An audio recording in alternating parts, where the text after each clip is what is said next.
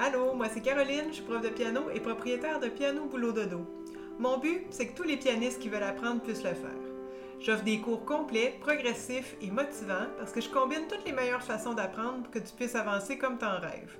Tu as accès à moi via la communauté, les cours de groupe presque chaque semaine et même en privé selon l'option que tu choisis. Piano Forte, c'est le podcast qui va te permettre de mieux me connaître et de savoir comment je vois l'apprentissage de la musique et du piano. Fait que si ça te tente, allons-y avec l'épisode d'aujourd'hui.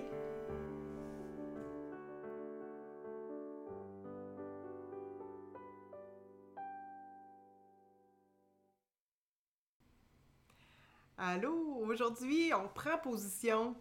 non, pas tant que ça, mais avec le titre de mon épisode, on pourrait penser que ça va être ça, le solfège pour ou contre? En fait, mon but ici, c'est pas de me positionner pour ou contre le solfège. De toute façon, si tu me suis depuis un bout, euh, tu sais que je suis pour. Mais euh, c'est d'en discuter. En fait, je voulais ouvrir la discussion un peu, je voulais émettre des réflexions là-dessus. Et puis, euh, ben, tu me diras ce que tu en penses. On pourra échanger euh, sur le sujet.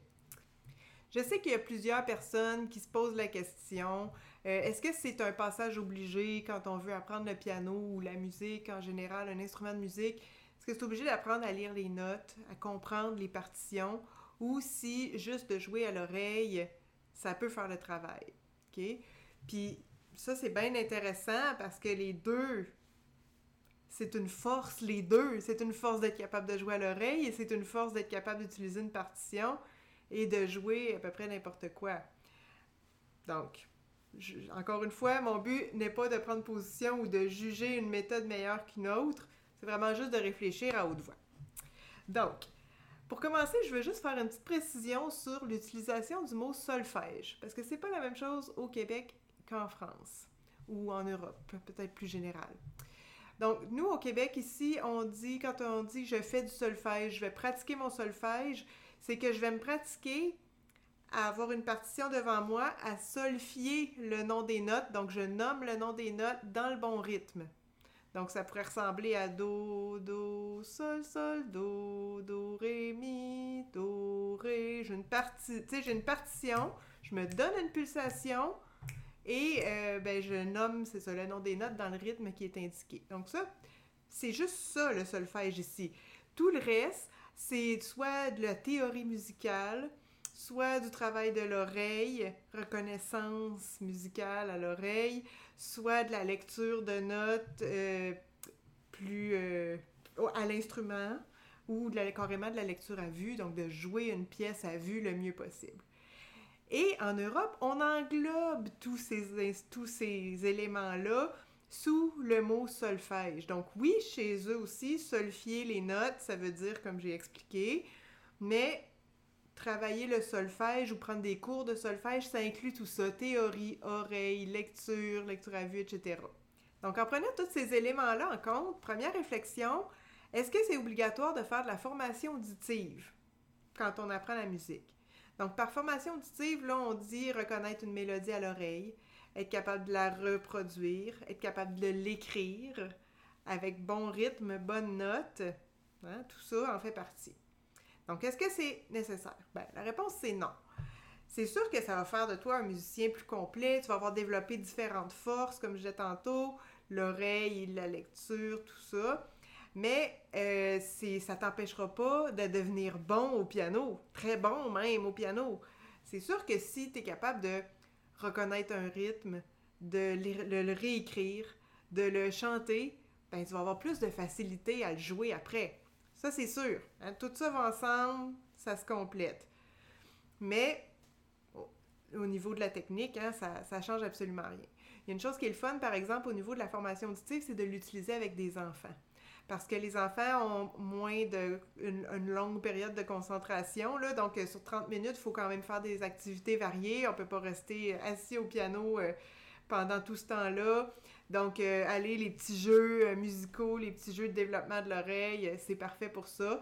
Avec les adultes, ben c'est moins nécessaire d'aller piger là-dedans. Donc je vais vraiment selon l'intérêt de la personne de temps en temps, on le travaille un peu, puis si je vois que ça accroche, c'est quelque chose que la personne aime, ben on peut aller plus loin avec ça. Sinon, c'est pas grave, ça ne nous empêchera pas d'être bon piano. Deuxième réflexion, est-ce que c'est nécessaire maintenant d'apprendre à lire les notes sur la portée ou à comprendre une partition quand on apprend la musique? Ben là, la réponse est oui, selon moi. Juste parce que la partition, là, c'est le code pour se comprendre entre musiciens. De partout dans le monde, si on écrit la note sol sur la deuxième ligne, si on écrit des croches, tout le monde va savoir comment jouer ça, comment interpréter ça. Donc, pourquoi ne pas en profiter? On a accès à un monde complet de musique en étant capable de lire des partitions. Je sais bien que de nos jours, il y a des vidéos super bien faites, on voit le clavier. D'ailleurs, moi, je fais des vidéos sous cette forme-là aussi, euh, dans le but d'aider à l'apprentissage. On voit les mains, on voit les notes, euh, etc. Euh, on peut se servir de ça pour apprendre. Mais ça, ça fait qu'on est plus dépendant de la vidéo et le délai d'apprentissage est un peu plus long. Ça peut paraître bizarre, mais une fois qu'on sait lire la musique, c'est bien plus rapide d'apprendre avec la partition que d'apprendre avec la vidéo. Tu me demandes de jouer la même pièce, mais tu me donnes juste une vidéo et tu me donnes juste une partition. Avec la partition, cinq minutes après, ça va être réglé. Avec la vidéo, ça va bien me prendre une heure. Donc, euh, ça, euh, c'est vraiment évident pour moi que c'est un gain de temps euh, considérable. Puis là, ben, ça m'amène à ma troisième réflexion. Est-ce que c'est difficile d'apprendre à lire la musique? J'ai souvent cette question-là qui revient. Est-ce que je devrais me lancer là-dedans? Ou pas, tu sais? Ben, là, je suis pas vraiment de référence, parce que ça fait très longtemps que j'ai appris à lire. Puis, on dirait que je me rappelle comme pas le moment où est-ce que c'était difficile, OK? Pour moi, ça a comme du plus loin que je me rappelle, c'est relativement facile de lire la musique. Mais une chose qui est sûre, il existe plein d'outils pour pratiquer ça des applications. Euh, tu sais, dans mon programme, dans chaque niveau, j'ai des exercices de lecture, j'ai des, trucs de plus pour euh, aider à lire plus rapidement les notes. Euh, l'idée de prendre des pièces très faciles au début, puis de s'habituer à suivre avec les yeux où on est rendu pendant qu'on est en train de jouer. Donc, continuer la lecture. C'est tous des bons exercices, c'est toutes des bonnes façons de s'améliorer. Prendre une partition, nommer les notes euh, dans le bon rythme, les écrire, des fois, hein, différents euh, sens qu'on veut mettre en action pour euh, que ça nous rentre dans la tête plus facilement. Donc, essayez-les. Essayez-en des applications, essayez-en des exercices différents. Puis vous allez en avoir des préférés, vous allez accrocher un peu plus sur une que sur l'autre. Puis vous pouvez pas vous tromper, ce serait bien étonnant qu'il y ait des erreurs. Le Mi, là, il est sur la première ligne de la portée de clé de sol depuis mille ans, OK? Donc ça m'étonnerait bien gros que des applications faites dans les 10-15 dernières années euh, aient des erreurs à ce niveau-là. Fait que ça va être vraiment juste l'interaction, la façon de, de se pratiquer que vous allez préférer dans une application ou dans l'autre, ou dans un type d'exercice ou un autre. Puis ça va se développer c'est sûr. Hein? C'est, oui, il y a une petite partie de mémorisation, les cinq lignes, les quatre espaces, la clé de sol, la clé de fa. Après ça, c'est de la pratique. Mais justement, on a plein d'outils pour se pratiquer. Donc, selon moi, non, c'est pas si difficile que ça d'apprendre la lecture de notes. Évidemment, ça dépend un peu de chacun, ça dépend du temps qu'on y met aussi.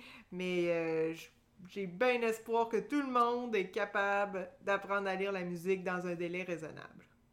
J'ai parlé de théorie aussi. Hein? On disait qu'en France, le solfège, ça impliquait aussi même la compréhension théorique des accords, etc. Donc ça, est-ce que c'est obligatoire d'en faire encore une fois? Est-ce qu'on doit euh, intégrer ça à notre parcours de musicien?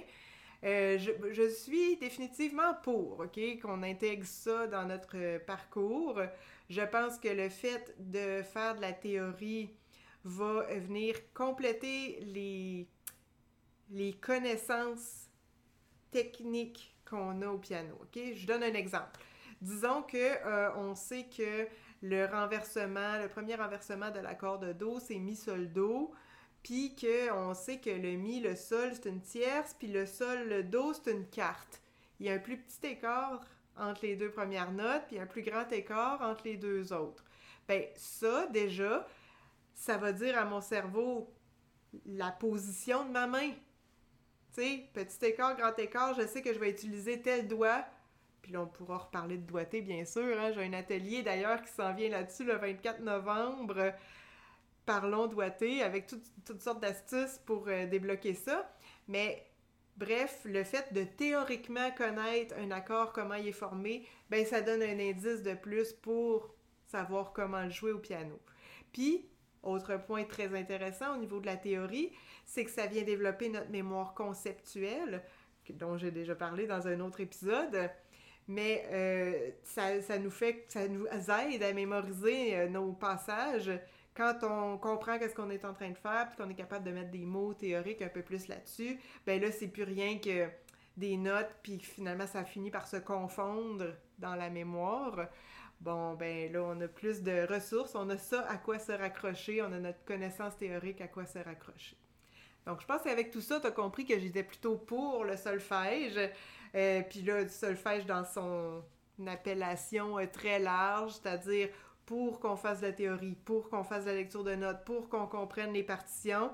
Mais le fait de chanter les notes ou le fait de les reconnaître à l'oreille puis de les réécrire, donc plus formation auditive, ben ça, je, je l'adapte selon euh, le contexte, selon les, les goûts, les, les, intérêts de chacun de mes élèves et les forces, évidemment, aussi de chacun d'entre eux. Puis toi, y a-t-il des aspects que tu trouves plus importants que d'autres dans ce que j'ai abordé aujourd'hui? Je suis bien ouverte pour en discuter. On se revoit dans un prochain épisode. Merci beaucoup d'avoir été là.